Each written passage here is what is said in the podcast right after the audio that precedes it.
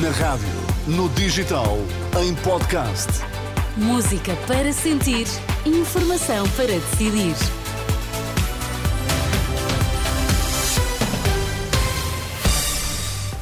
Vai conhecer os títulos em destaque nesta edição da UMA. Preço dos combustíveis, gasóleo desce, gasolina sobe na próxima semana. Médicos do privado e setor social vão poder passar baixas a partir de março.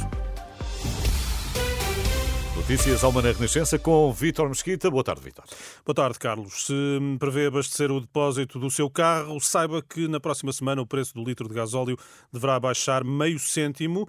É o mesmo valor da subida num litro da gasolina. É o que indicam as previsões do Automóvel Clube de Portugal. É um tema que está desenvolvido em rr.pt. A taxa de inflação na zona euro acelerou dos 2,4% para os 2,9% em dezembro. É a estimativa rápida divulgada esta sexta-feira pelo Eurostat, depois de sete meses consecutivos de alívio. A Inspeção-Geral das Atividades em Saúde instaurou um processo de esclarecimento às circunstâncias da morte de uma idosa com cerca de 80 anos na terça-feira no serviço de urgência do Hospital Padre Américo, em Penafiel. Informação confirmada em comunicado enviado à Renascença.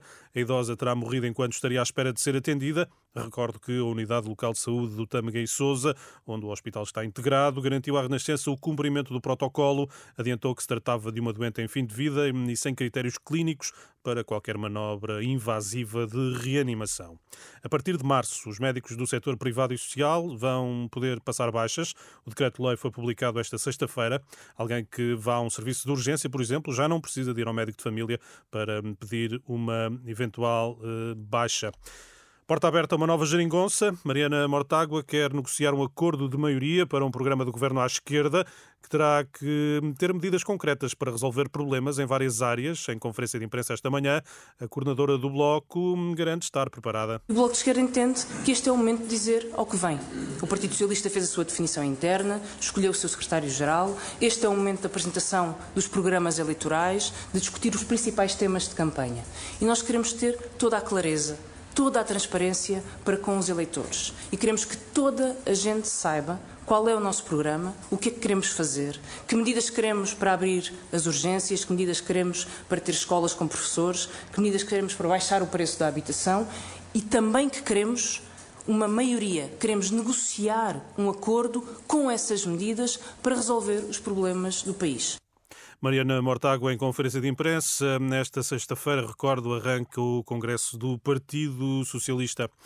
O Parlamento aprovou hoje, com a abstenção do PCP, um voto de pesar pela morte do antigo presidente da Comissão Europeia, Jacques Delors, numa homenagem ao que entende ser um notável legado por uma União Europeia mais justa, forte e solidária. Delors, que morreu um, a 27 de dezembro, aos 98 anos, foi hoje homenageado em Paris, numa cerimónia em que participou o Presidente da República, Marcelo Rebelo de Sousa, também Cavaco Silva e ainda Durão Barroso.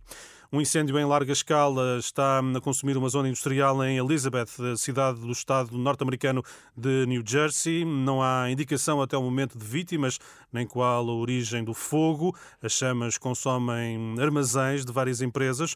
O local é próximo do aeroporto de Newark. Entretanto, também ficamos a saber que a taxa de mortalidade eh, por todas as causas está acima do esperado em pessoas com mais de 45 anos. São dados, eh, Vitor? Que foram revelados eh, hoje pelo Instituto Ricardo Jorge. É?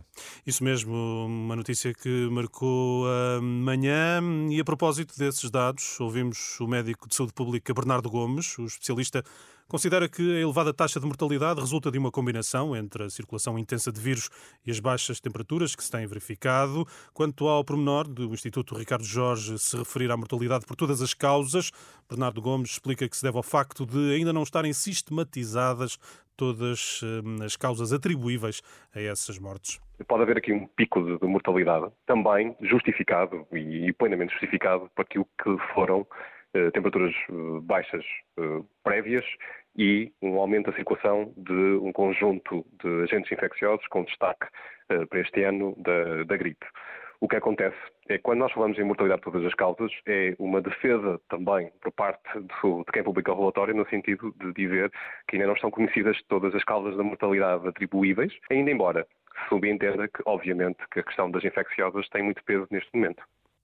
Ficou também hoje a saber-se que os hospitais já notificaram quase 39 mil casos de infecção respiratória, mais de 6 mil casos de gripe na época 2023-2024. Há uma tendência crescente. No entanto, Bernardo Gomes considera já poder ter passado o pico da transmissão dos vírus eh, aos eh, mais vulneráveis. Recirculou, entre aspas, um subtipo de, de vírus, ou mais uh, subtipos de vírus de influenza, à qual nós não tínhamos tido uma exposição, por várias razões, nos últimos anos de uma forma tão marcada.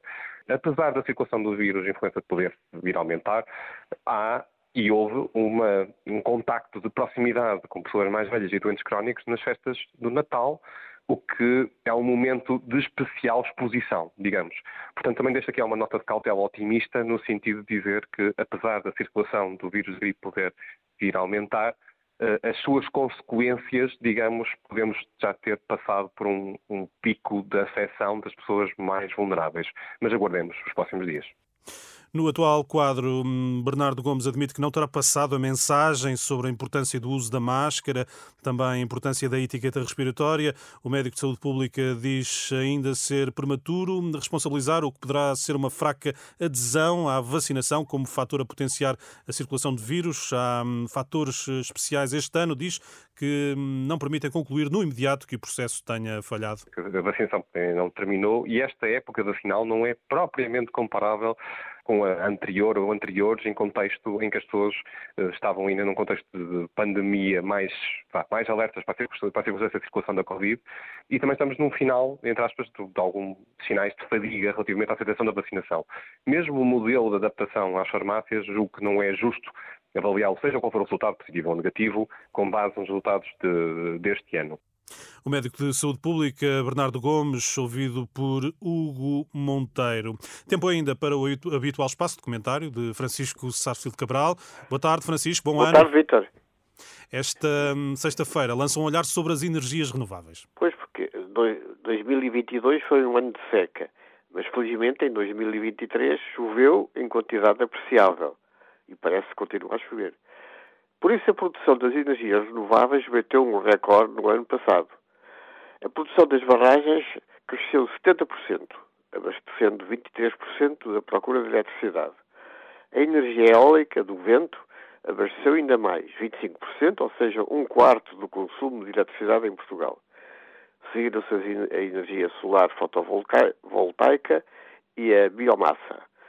A produção de energia não renovável basicamente combustíveis fósseis, essa produção de energia não renovável foi a mais baixa desde 1988.